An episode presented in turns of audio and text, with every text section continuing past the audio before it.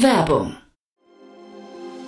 Sei dabei beim HTGF Family Day am 11. und 12. Juni in der Station Berlin. Für zwei Tage voller Inspiration und Business. Tauche ein in ein einzigartiges Netzwerkerlebnis mit bis zu 1500 Teilnehmenden. Erkunde das innovative Seed- und Later-Stage-Portfolio des Hightech Gründerfonds. Lass dich vom vielseitigen Programm inspirieren und knüpfe wertvolle Kontakte. Sichere dir jetzt dein Ticket. Mehr Informationen findest du unter www.family-day-htgf f.de.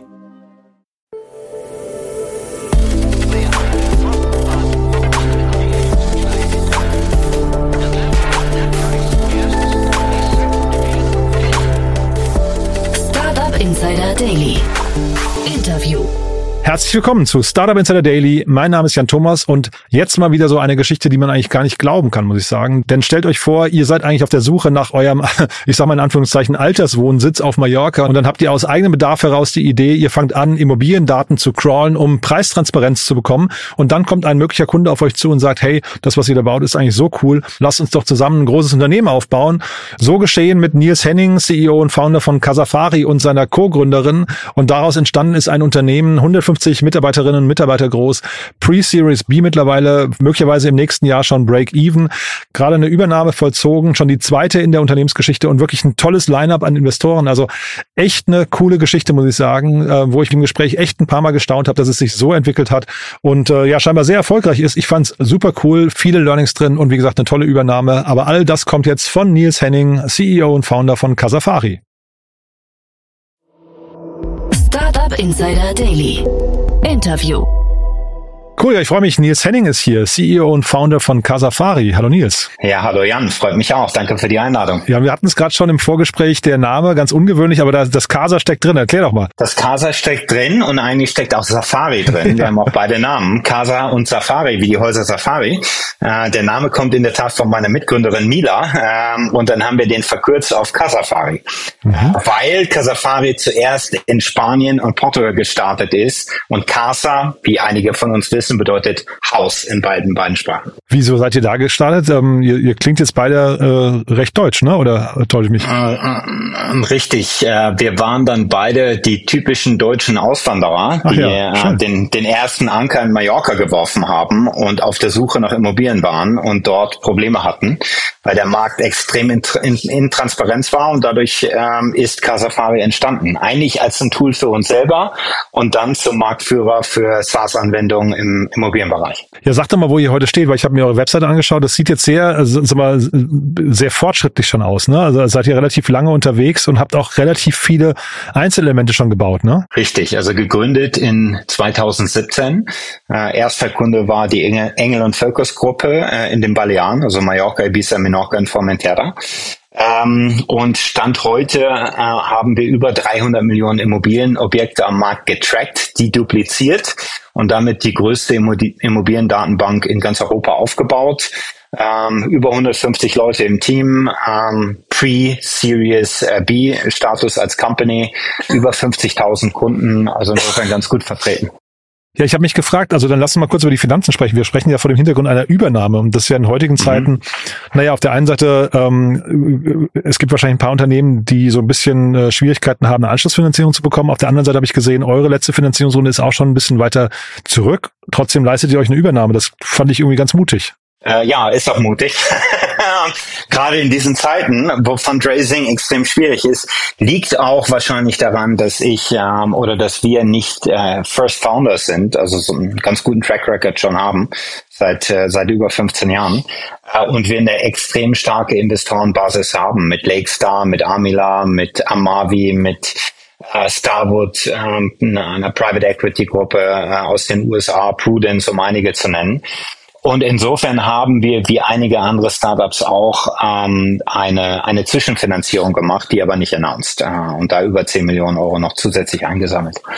Das wäre jetzt fast meine Frage gewesen. Ist ja schön, dass du selbst angesprochen hast, weil irgendwie so ich, hat sich das ein bisschen äh, gelesen, was ich bei Crunchbase gesehen habe, liegt zwei Jahre zurück. Trotzdem halt eben dieses äh, ja, Statement, kann man fast sagen, dass ihr da eine Übernahme macht. Das kriegt man wahrscheinlich aus dem Cashflow noch nicht gestemmt, ne? Genau, richtig. Ähm, insofern haben wir gute Cash-Reserven auch aufgebaut. Mhm. Äh, uns war klar, es kommt eine Zeit der Konsolidierung im PropTech-Markt. Es kommt der Zeit, eine Zeit der Durchstrecke. Ähm, unsere Investoren sind alle sehr committed äh, auf die auf die Vision, die wir als Company haben, ähm, die Transparenz in den Immobilienmarkt reinzubringen. Und die haben einfach gesagt, wir glauben so sehr an die Company, bevor ihr jetzt zu den Multiples an den Markt geht, äh, machen wir das lieber intern äh, und warten darauf, dass sich der Markt ein bisschen beruhigt. Das heißt, das ist quasi von diesen sagen wir, doch sehr erfahrenen Investoren, die ihr dabei habt, ähm, das ist deren quasi klares Signal gewesen, wartet noch ein bisschen bis zur nächsten Runde. Klar. Ja. Klar. Und so sehen wir das auch als eigene Company. Unser Ziel ist Break-Even in, in 2024 ähm, und auch innerhalb von aller Unternehmenseinheiten. Ähm, das heißt, eine Tagomo, eine Casafari, äh, wir haben noch ein Casafari CRM, anderes Unternehmen, was wir vor knapp drei Jahren gekauft haben, äh, dass jede einzelne Unternehmenseinheit innerhalb von Casafari profitabel ist. Und dann schauen wir den Markt rein und dann braucht man kein Geld. und umso interessanter wird man. Sag, sag doch nochmal ganz kurz, äh, du hast ja jetzt erzählt, ihr habt diese riesengroße ähm, Immobiliendatenbank aufgebaut. 300 Millionen Unternehmen genau. hast du, glaube ich, gesagt. Äh, oder äh, Objekte, Objekte, die ihr da genau, getrackt richtig, habt. Richtig. Was macht ihr jetzt quasi? Was ist euer genaues Angebot gerade und für wen? Unser Angebot ist, ähm, wenn du dir den deutschen Markt nimmst äh, und schaust dir zum Beispiel eine Immo-Scout in Deutschland an, ähm, wirst du Immobilienobjekte finden. Du weißt aber eigentlich nie genau, wann ist das Objekt in den Markt gekommen. Wann hat zum Beispiel eine England Völkers das Objekt zu, zunächst gelistet und wann wurde es beworben? Denn de facto ein Portal ist ein Marktplatz, um etwas zu bewerben. Das heißt dann noch nicht, dass das Objekt in dem Zeitpunkt in den Markt gekommen ist. Zudem gerade im internationalen Umfeld haben wir sehr viele Duplikate im Markt. Ähm, das heißt, wir machen diese ganze Deduplizierung von den Listings in Unique Objekte, ähm, tracken insofern den Gesamtmarkt, weil wir mehr als 30.000 Datenquellen monitoren täglich und das teilweise sogar mehr, mehrmals täglich. Und dadurch haben wir den kompletten Überblick über alle Objekte am Markt, die Historie am Markt, die Preisentwicklung am Markt, äh, welcher Makler in welcher Region zu welchem Preis listet, in welcher Makler in welcher Region besonders erfolgreich ist, welcher nicht. Also diese, diese ganz klare Transparenz, was passiert im Markt, äh, dafür steht Casafari. Und das ist so ein bisschen vergleichbar. In den USA gibt es ein MLS-System, ein Multiple Listing-System, das heißt eine zentralisierte Datenbank mit allen Immobilienobjekten und das gibt's in Europa nicht. Und wir werden im Markt so als das virtuelle MLS benannt, indem wir halt äh, die komplette Marktübersicht haben. Und am Ende alle Transaktionen, alle Angebote, die gesamte Historie und nicht nur von einem Marktplatz. Und ein Marktplatz ist wie der Name ja schon sagt, ein Platz, um etwas zu bewerben. Aber es ist nicht der Gesamtmarkt. Das ist der große Unterschied. Äh, klingt mega spannend. Ich habe mich jetzt trotzdem beim Zuhören gerade gefragt, für wen stiftet ihr jetzt konkret den Wert? Also sind das hinterher die, die äh, Hauskäufer oder sind es zum Beispiel auch die Engels und Völkers, die dann vielleicht Maklerbüros kaufen möchten oder andere Dienstleister? Es sind, ähm, es ist eine, eine, eine sehr gute und valide Frage. Also wir, wir lösen einen großen Pain für jeden. Also wenn du mal selber nach einer Immobilie gesucht hast, äh, hast du entweder zur Miete oder zum Verkauf, hast du wahrscheinlich selber die, die, die Mühe erfahren, die, die man investieren muss, um ein geeignetes Objekt zu finden. Und wir wussten am Anfang nicht, sind wir jetzt B2B oder B2C. Ähm, aber es war einfach diese Resonanz ähm, von Professionals, die gesagt haben, ihr löst unser tägliches Problem. Äh, wir sind bereit dafür zu bezahlen. Ähm, und das hat uns auf den B2B-Weg gebracht. Unsere Kunden sind, also wenn ich über 50.000 Kunden anspreche, äh, da spreche ich überwiegend über Makler. Das ist also dann wirklich die Personenzahl an Makler, die Casafari benutzt, um Objekte am Markt zu identifizieren, Objekte am Markt richtig zu bepreisen, die eigene Location oder den eigenen Sourcing, Farming-Bereich zu monitoren, welche andere Makler bringt welches Objekt in den Markt und einfach den kompletten Überblick zu haben. Also es gibt nichts Besseres, also wenn der Makler in eine Location geht und dem Kunden alles, alles erzählen kann, weil jedes Objekt den Markt kennt. Und dafür steht Casafari. Jetzt klingt es ja fast so, als hättet ihr so einen guten Überblick, dass ihr fast auch Market Maker werden könntet. Ne? Dass ihr also im Prinzip, ähm, du hast ja gerade gesagt, der Makler diktiert ja dann den Preis auf Basis eurer Daten und jetzt könntet ihr ja dem Richtig. Makler wiederum den Preis diktieren. Das ist ja fast auch vielleicht für, ich sag mal, noch übergeordnet so Fonds oder sowas auch sehr interessant, oder? Genau, sind auch unsere Kunden. Und gerade auch durch die, durch die Übernahme, sprechen wir gleich noch, äh, von Tagomo ähm, ähm, erfüllen wir so einige notwendige Boxen, was die Gesamtübersicht an dem Markt angeht. Aber du hast recht, also Also sowohl im Asset Management als auch im Private Equity, auch einer der Gründe, weswegen Starwood bei uns investiert hat, ähm, haben wir exakt diese Location-Daten und, und den Komplettüberblick aller, aller Immobilien. Wir können zum Beispiel einem Asset Manager oder einem Private Equity Fonds sagen, in welcher Location es ratsam ist, Objekte zu verkaufen, weil man sieht, es wächst langsamer, es gibt nicht so eine Nachfrage auf dem Vermietmarkt äh, und wir können natürlich auch sehen, wo, wo, wo man Yields optimieren kann. Mega spannend. Wenn wir uns Kaufpreis und Miete angucken. Bevor wir über Tagomo sprechen, nochmal ganz kurz, ich finde es sehr interessant. Ähm, ihr habt ja jetzt wirklich tolle Investoren dabei. Du sagst aber, ihr habt eigentlich aus dem eigenen Bedarf angefangen, dann wusstet ihr gar nicht, seid ihr B2B oder B2C. Äh, das ist ja eine sehr ungewöhnliche Geschichte eigentlich. Ne? Ab, ab wann kam denn eigentlich der Moment, wo ihr wusstet, das wird eine Firma? Weil du sagtest ja, ihr seid äh, Seriengründer, das heißt, irgendwie war es in euch, aber scheinbar nicht geplant, ne? Genau, richtig. Ähm, wir haben selber nach Immobilien geguckt. Mhm. und äh, standen vor dieser riesengroßen ähm, Wand der intransparenten Daten, ähm, in dem Fall Mallorca. Äh, in Mallorca als kleine Nebenbemerkung, wenn ich den Markt so ein bisschen erfassen will, muss ich auf Idealista, Fotocasa, Pisos, Milanuncius, Vivo, Chiaro, Green Acres, internationale Portale wie Immobilien Scout, ähm, äh, Rightmove, Supla und so weiter gucken, um so ein bisschen mal das zu sehen, was im Markt ist. Äh, wir haben dann, wie gesagt, unser eigenes Sourcing-Tool äh, gebaut und es war die Engler- und Völkersgruppe äh, von den Balearen, die auf uns zukam, meinte, was ihr da gemacht habt, das, das brauchen wir jeden Tag. Ähm, könnt ihr uns nicht in Zukunft verkaufen? Und gesagt, ähm, da waren wir jetzt gar nicht darauf äh, vorbereitet.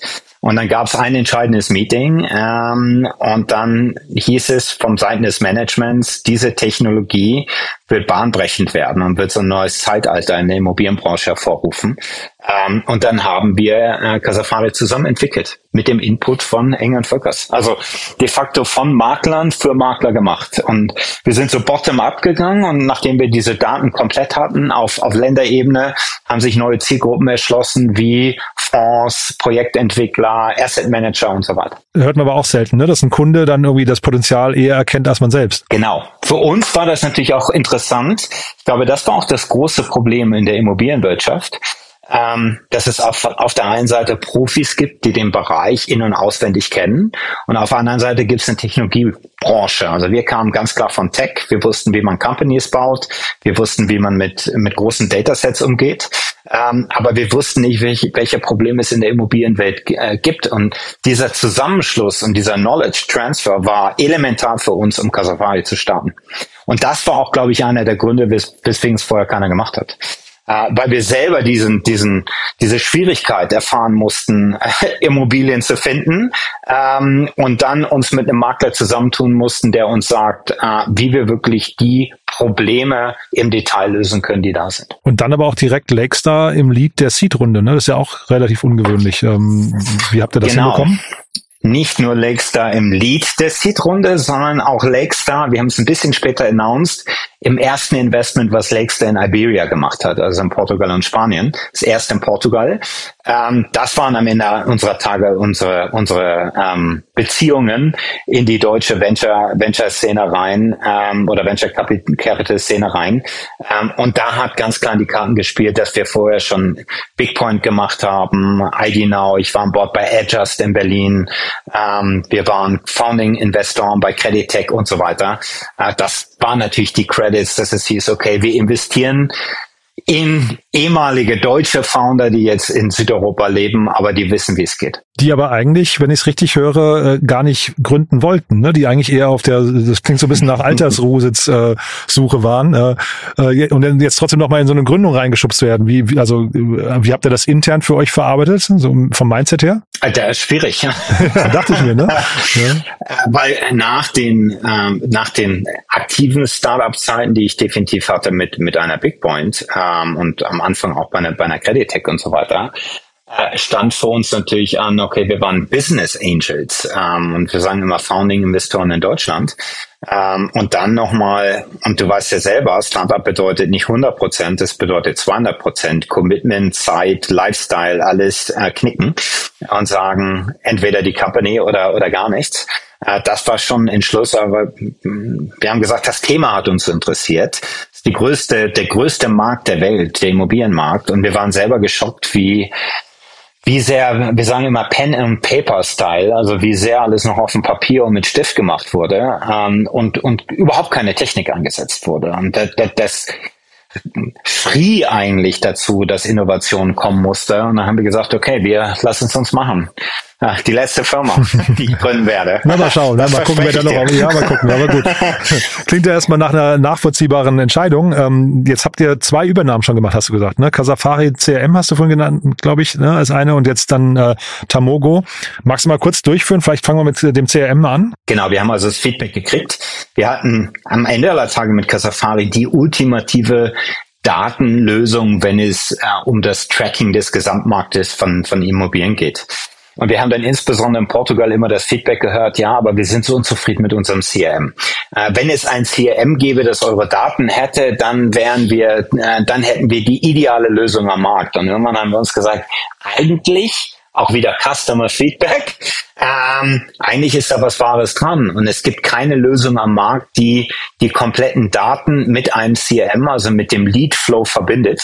Und das war für uns ein Grund, mal in den Markt zu gucken. Dann haben wir den Gründer Paulo und, und Ricardo, ähm, ähm, damals von Propi, so, so hieß die Firma vorher, ähm, kennengelernt. War sofort ein Match und wir haben gesagt, okay, lasst uns, ähm, lasst uns den Weg gemeinsam gehen. Das war die erste Übernahme. Wir überlegen, dass wir Ende Ende 2019, Anfang 2020. Ähm, und jetzt ist es Tagomo. Und Tagomo wieder ähm, der Fall, dass wir gesagt haben, wir kaufen jetzt nicht einen Wettbewerber, sondern wir kaufen eine komplementäre Lösung, insbesondere Location-Daten, äh, Location Intelligence.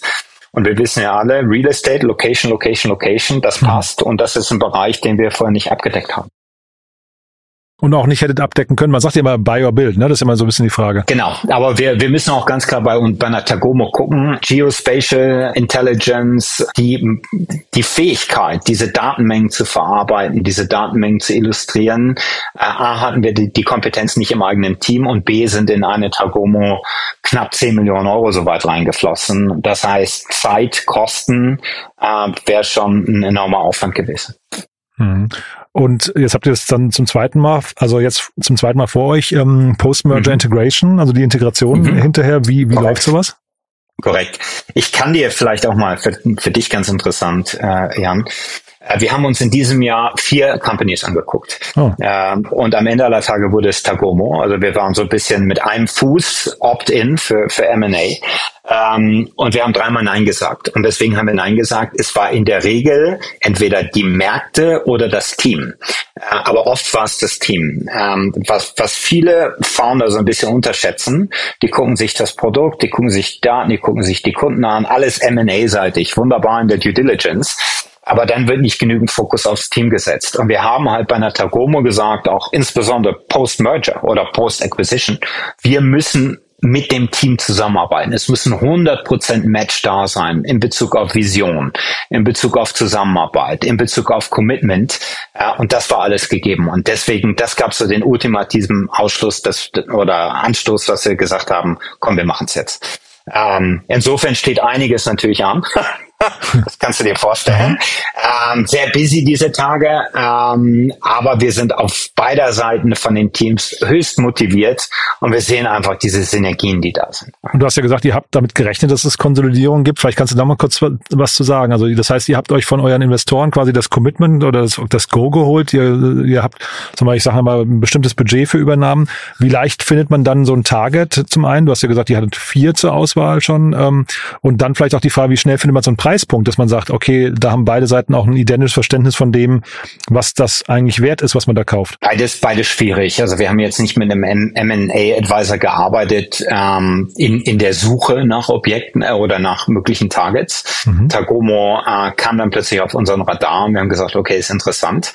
Es gab äh, mehrere interessierte Parteien ähm, und am Ende aller Tage und da kommen wir wieder zu dem, zu dem Match. Es muss einfach ein Match vom Team sein. Und dann ist sogar, ähm, diese Chemie zwischen den Teams wichtiger als am Ende aller Tage der, der letzte Euro im, im Kaufpreis. Mhm. Und das war gegeben. Aber es ist natürlich ein Hin und Her, hin und her, hin und her. Ähm, und am Ende, ähm, das Wichtigste ist, dass man ganz klar eine Perspektive aufzeigen kann, wo geht die Reise hin. Ähm, und das war für Henning, den, den, den Gründer von Tagome, extrem wichtig. Witzigerweise Henning und nicht Nils Henning. Also wir sagen jetzt die zwei Hennings. Also insofern, selbst da hatten wir schon ein ganz gutes Match. Aber finde ich auch interessant, wenn du sagst, ähm, also ich hätte jetzt gedacht, ein Unternehmen, das da möglicherweise keine Finanzierungsrunde bekommt, deswegen sich nach einem Käufer umguckt, äh, aktiv auf euch zukommt, aber dann zeitgleich mehrere Interessenten hat, ist ja auch eine spannende ja, Situation, klar. ne? Ist es, ist es. Es war extrem kompetitiv. Ähm, und wir, es ging auch hin und her ähm, mit Überbieten von den von den Kaufpreisen und und den, den letzten Call macht dann das Team. Dass das Team einfach sagt, okay, das ist eine Company, mit der möchten wir zusammenarbeiten und da sehen wir die große Vision. Mhm. Also wir, wir waren, es gab einige Finanzinvestoren, soweit ich weiß, ähm, und da ging es äh, wirklich hin und her mit, mit, mit den Kaufpreisen. Und ähm, aber wir konnten uns durchsetzen. Und du hast vorhin gesagt, die Investoren sind extrem committed bei euch. Ihr seid Seriengründer, großer Markt. Ähm, was spielt denn noch da rein gerade, dass, dass die Investoren so überzeugt sind? Ich glaube, es ist, ähm, es sind zwei, drei Punkte, die relevant sind. Nummer eins, äh, muss, müssen Investoren sehen, dass man nicht nur reden kann, sondern auch ähm, Execution. Ganz oben steht Nummer zwei ist, ich glaube, für jedes Startup im Moment extrem wichtig am Markt zu zeigen, gerade wenn es schwierig wird und die Welle nicht alle nach oben schwimmt, sondern auch ähm, die Ebbe kommt, äh, dass man immer noch Kunden hat, die die, die Produkte lieben, die extrem ähm, committed sind, extrem treu sind, also Retention, das ist das A und O. Äh, da legen wir auch Wert auf Casafari, insbesondere auf Kundenzufriedenheit. Und ähm, ja, und dann, dass man die, wie gesagt, die richtigen Investoren mit äh, genügend äh, Firepower an Bord hat die einfach verstehen, auch wenn der Immobilienmarkt insbesondere in Deutschland gerade ein bisschen schwächelt. Wir sehen es übrigens in Deutschland mehr als in Südeuropa. Ähm, ja, ja, weil, weil der, der, kann ich dir aber nachher noch ein bisschen mehr zu erzählen, ähm, die einfach sagen, okay, ähm, ein gutes Team kommt auch durch eine, durch eine Durstphase durch. Ähm, und wir haben es geschafft, trotz allem, trotz allen Turbulenzen am Markt, Covid, äh, Finanzkrise, wir hatten einen Großteil in, in, in der Ukraine, also wir waren direkt vom, vom, vom Krieg betroffen, jeden Monat kontinuierlich zu wachsen, auch wenn das manchmal extrem schwierig war. Ja, aber wir haben keine einzige Delle in unserer Kurve. Sehr beeindruckend. Ich habe mich gefragt, weil du, ähm, ihr seid ja noch nicht profitabel, hast du gesagt, ihr 2024 mhm. strebt ihr an. Ne? Mhm. Ähm, mhm. Was kostet euer, euer, eure Software? Ich habe keine Preise gefunden, aber eigentlich, wenn du sagst, ihr seid so 150 Mitarbeiter, ich schätze jetzt einfach mal, ihr habt dann irgendwie so 10, 12 Millionen Euro Kosten pro Jahr. Das heißt, eigentlich müsste mit so 200, 250, 300 Euro im Jahr müsste das ja eigentlich schon äh, pro Lizenz äh, funktionieren, ne? Oder, oder rechne ich das komplett falsch? Ja, es, es variiert. Also es fängt an, es hängt so ein bisschen davon ab, ob ich ähm, oder welchen Datenumfang ich habe. Also, gutes Beispiel, brauche ich jetzt nur Daten aus, aus Hamburg oder brauche ich Daten aus Bayern mhm. oder brauche ich Daten aus Süddeutschland, komplett Deutschland, äh, Deutschland, Österreich, Schweiz und so weiter. Mhm. Insofern ist es nach Datenvolumen gestaffelt. Dann haben wir natürlich unterschiedliche Kundengruppen. Es kann auf der einen Seite äh, der Bereich Enterprise sein. Da sprechen wir insbesondere über API Solutions. Ähm, da kommt natürlich deutlich mehr Volumen, was genutzt wird und das mhm. sind andere Verträge. Wenn wir aber über das reine SaaS-Produkt, also Zugänge sprechen pro Person, ähm, haben wir Preispunkte um die 40 Euro ähm, und das geht dann runter, in, entsprechend, wenn ich größere Teams habe. Insofern, mhm. deine Rechnung ist gar nicht so falsch, mhm. aber es ist ein bisschen abhängig. Äh, kaufe ich eine Lizenz ähm, für ganz Deutschland, dann bin ich wahrscheinlich eher bei 1000 Euro mhm. im Jahr oder sage ich, ich habe ein Team dahinter, dann wird es halt deutlich günstiger über das Volumen. Ich hätte fast gedacht, es ist noch teurer, deswegen war ich so ein bisschen überrascht, aber ist ja, ist ja spannend. Ne? Ähm, ist ja, mhm. ist ja ein äh, hochinteressantes Daten, Datenplay, was ihr da macht. Gibt es da viel Konkurrenz? Es gibt mehr und mehr Nachahmer auch, ähm, die inspiriert waren, sage ich mal so, von dem, was wir machen. Ähm, aber es gibt große, große Unterschiede in, in der Qualität und in der Datenmenge. Also es gibt einige Anbieter, die sagen, wir konzentrieren uns auf die großen Marktplätze. Ähm, Da sind dann drei, vier an, an der Zahl und wir monitoren die und wir bringen ein bisschen Verständnis über, was passiert am Markt. Aber die können halt nicht die Objekthistorie abbilden und das ist das Relevante. Mhm. Ähm, wenn ich jetzt nach einer Wohnung, ich sag mal, in Berlin gucke und weiß genau, diese Wohnung ist seit fünf Tagen auf ImmoScout, aber ist de facto schon seit neun Monaten am Markt und hat schon zwei Preisreduktionen hinter sich, mhm. habe ich einen ganz anderen Verhandlungsspielraum, wenn ich das Objekt kaufe oder wenn ich das Objekt listen möchte als Makler. Hochinteressant. Und die Historien bei euch, wie, wie weit gehen die zurück? Also ist das jetzt quasi nur diese neun Monate oder äh, habt ihr sogar auch historische Daten aus der, aus der Vergangenheit dann? Wir haben historische Daten seit Gründung der, der Company und seit, seitdem wir in Märkte reingegangen sind. Mhm. Genau. Also das wird dann extrem spannend, richtig. Und ich hatte es jetzt nicht auf der Liste, aber du hast ja gerade angerissen, dass der, dass die Märkte Deutschland versus äh, Südeuropa so unterschiedlich sind. Magst du da nochmal ein, zwei Sätze zu sagen? Ja, kann ich auch ganz einfach erklären. Ähm, das, das Hauptproblem, was wir haben, ist, ähm, dass die, ähm, dass der Leitzins der EZB deutlich nach oben gegangen ist. Entschuldigung, wenn du jetzt sagst, dass wir haben, meinst du Deutschland oder ihr als Unternehmen? Nee, wir als in Deutschland. Ähm, jetzt habe ich meinen deutschen Hut ja, auf. Okay. Oder ich ja. sage, sagen wir mal, der, der, äh, korrekt würde ich sagen, das Hauptproblem in Deutschland ist, dass der Markt eigentlich immer sehr attraktiv war als der Safe Haven, um Geld anzulegen in Betongeld oder Betongold. Ähm, das heißt, wenn ich mir Mietrenditen angucke in, in guten Lagen, zum Beispiel in Hamburg, München, Berlin und so weiter, wurden Immobilien verkauft auf eins bis zwei Prozent Rendite äh, in Premiumlagen. Mhm. Ähm, normale Renditeobjekte lagen bei, ich sag mal, drei Prozent. Äh, wenn es Richtung vier Prozent ging, extrem selten am Markt.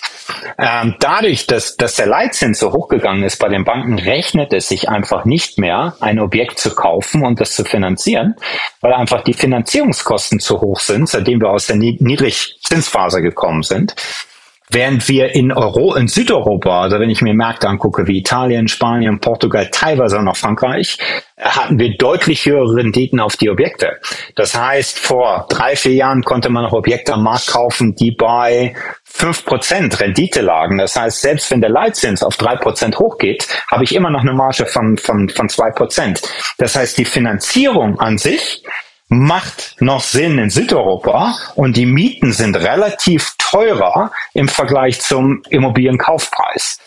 Kaufen ist also immer noch günstiger in Spanien, Portugal, Italien als Mieten. Und das dreht sich im Moment in Deutschland ein bisschen, dass Mieten eigentlich schon die bevorzugte Variante ist gegenüber einem Kauf. Und das macht natürlich, stoppt den Markt gerade in Deutschland, was auch zu Preisreduktionen führt und so weiter. Ist da auch so ein Plädoyer dabei, dass die Transaktionskosten äh, runter müssen vielleicht? Definitiv auch ganz klar ein Plädoyer dafür. Ja. Kosten generell müssen runter, um Immobilienkauf attraktiver zu machen. Und, und wenn wir uns ja. die großen äh, Objektentwickler ansehen, ähm, steht der deutsche Immobilienmarkt im Moment. Also kaum jemand investiert mehr in Neubau, weil es sich einfach nicht rechnet. Ja, man ignoriert ja oft, dass das Geld international angelegt werden kann. Ne? Man ist ja nicht auf Deutschland angewiesen und äh, genau. ne, wenn so also Markt nicht funktioniert. Aber du vielleicht nochmal ganz kurz, weil wir ja hier vielleicht nochmal die Brücke zur Digitalisierung schlagen. Seht ihr auch den Einzelhandel? Guckt ihr euch den an? Kannst du da zum Preisverlauf was hm. sagen? Hm. Insbesondere das ist das, ähm, der, der, ich sag mal, das Steckenpferd einer Tagomo. Das ist natürlich der Ein Einzelhandel Retail, mhm. ähm, Franchise-Netzwerke und so weiter, wo eine Tagomo eingesetzt wird, um, um diese deutlich zu optimieren. Also insofern gucken wir jetzt auch mit der Tagomo in eine neue Asset-Klasse, die wir abbilden, aber noch nicht so monetarisiert haben. Und das ist alles, was in Richtung Retail, Einzelhandel, Gewerbeflächen und so weiter geht. Aber seht ihr da, dass da irgendwie die Preise sag mal, stark rückläufig sind? Weil das ist so eine Sache, die mir immer Sorgen bereitet, dass, ähm, also ich bin Fan von E-Commerce, logischerweise wie viele Nutzer auch, aber ähm, das hat ja irgendwann Auswirkungen auf die Attraktivität von, von Einzelhandelsobjekten, ne? Hast du recht, ist auch definitiv ein Preistrend äh, dass es mehr und mehr herausfordernd wird, äh, Premiumpreise am Markt zu erzielen. Und wir sehen auch im, im, im Übrigen, dass Gewerbeflächen immer mehr ähm, umfunktioniert werden in Residential, also in, in, in Wohnflächen. Mhm. Also wirklich, wirklich auch spannend. Du, äh, einen letzten Punkt wollte ich noch anbringen und zwar habe ich bei eurer Plattform habe ich gesehen Housing for Refugees. Da wollte ich dich gerade mal fragen, magst du da noch ein zwei Sätze zu sagen? Klingt nach einem spannenden Projekt. Ja, kann ich sagen. Also es war wir waren natürlich direkt ähm, mit unserem, mein, mein Mitgründer, äh, Mitya, kommt aus der Ukraine und wir hatten unser, unser Tech-Team in der Ukraine in Kharkiv. also direkt im Osten der Ukraine. Wir konnten also nicht erwarten, dass es diesen Krieg äh, plötzlich gab. Das heißt, wir haben einen Großteil des Teams ähm, Richtung Europa gebracht, äh, beziehungsweise auch in die Westukraine. Und wir haben uns immer gefragt, was können wir tun? Und dann war es meine Mitgründerin Mila, die gesagt hat, okay, ich nehme das jetzt in die Hand und ich baue dieses Projekt äh, Housing for Refugees auf. Wir haben natürlich gesagt, unser Zugang sind die Makler. Wir haben das größte Maklernetzwerk in ganz Europa und die Makler haben wiederum den Zugang zu den Kunden. Ja, und die sind auf ihre Kunden zugegangen, haben gesagt, wenn ihr Flächen habt, wenn ihr Wohnräume habt, die leer stehen oder die ihr für ein paar Monate vermieten könnt, spendet doch den Wohnraum. Und dieser Wohnraum dient, dient dazu, äh, Kriegsflüchtlinge mittelfristig unterzubringen. Also wir sprechen über mehrere Monate bis zu einem Jahr. Ähm, das heißt, sobald jemand aus der Ukraine gekommen ist, ähm, dass direkt Wohnraum zur Verfügung gestand wurde und gestellt wurde, und ein Kriegsflüchtling oder Kriegsflüchtlinge jetzt nicht in irgendwelche Auffang Wohnungen oder, oder ähnliches ähm, untergebracht wurden, sondern direkt in eine vernünftige Wohnung, die sonst auf Airbnb oder ähnliches angeboten wurde. Mhm. Tolles Projekt, muss ich sagen. Danke dir. Du Nils, da sind wir mit, mit meinen Fragen eigentlich durch. Ähm, vielleicht letzte Frage noch ganz kurz bis zu, ihr sagt jetzt Pre-Series B. Ähm, B. Series B wird immer so ein bisschen als die schwierigste Phase bezeichnet. Ne? Da muss man sehr viel liefern und sehr viel zeigen, dass man wirklich drauf hat, ähm, alle Zahlen im Griff hat und so weiter. Was muss auf eurer Seite jetzt noch passieren bis dahin? Ähm, die erfolgreiche Integration von, von Tagomo. Und wir müssen jetzt einfach, einfach zeigen, dass das funktioniert. Äh, wir sind ganz klar auf einem, auf einem Pfad der Profit Profitabilität als Casafari, Casafari CRM. Das gleiche haben wir auch bei Tagomo gesehen. Und wir müssen jetzt einfach die Syn Synergien äh, zeigen. Denn klar ist für uns, und das ist das Ziel einer Casafari, dass wir gar keine Series B brauchen. Ähm, wir hatten, unser Ziel ist es, nächstes Jahr an einem Standpunkt zu sein in der Casafari, dass unser Kapitalbedarf durch unseren eigenen Cashflow abgedeckt ist, dass wir also als vernünftiges Unternehmen keine Lifeline mehr brauchen an Kapital, sondern sagen, es funktioniert. Äh, wir schreiben schwarze Zahlen und dann, dass wir in den Markt reingehen und sagen, wir brauchen eigentlich gar kein Geld, aber vielleicht gibt es mehr und mehr Konsolidierungsoptionen im Markt Mhm. Äh, Stichwort M&A mhm. und gezielt mit diesem Hintergrund dann Geld einsammeln. Klingt mega spannend. Ich drücke die Daumen, Nils, hat mir großen Spaß gemacht. Mir auch, Jan. Haben wir irgendwas Wichtiges vergessen? Ich glaube nicht. Ähm, ja, wir haben jetzt ein Büro in Berlin äh, mit der Tagromo. Genau. Und Falls es noch leer ist, dann werden Leute gesucht, höre ich raus. Ähm, ja, lang, wir machen sehr gezieltes Hiring, ähm, also nicht äh, wie in den Zeiten vor 2022.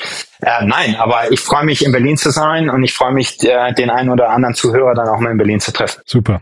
Nils, dann freue ich mich drauf, falls wir uns mal treffen und ich würde sagen, wir bleiben in Kontakt. Gerne. Wenn die nächsten großen Schritte kommen, sag gerne Bescheid, ja? Machen wir, logisch. Super. Ja. Bis dann. Jan, ich danke dir. Dir auch. Bis dann. Ciao. Ciao.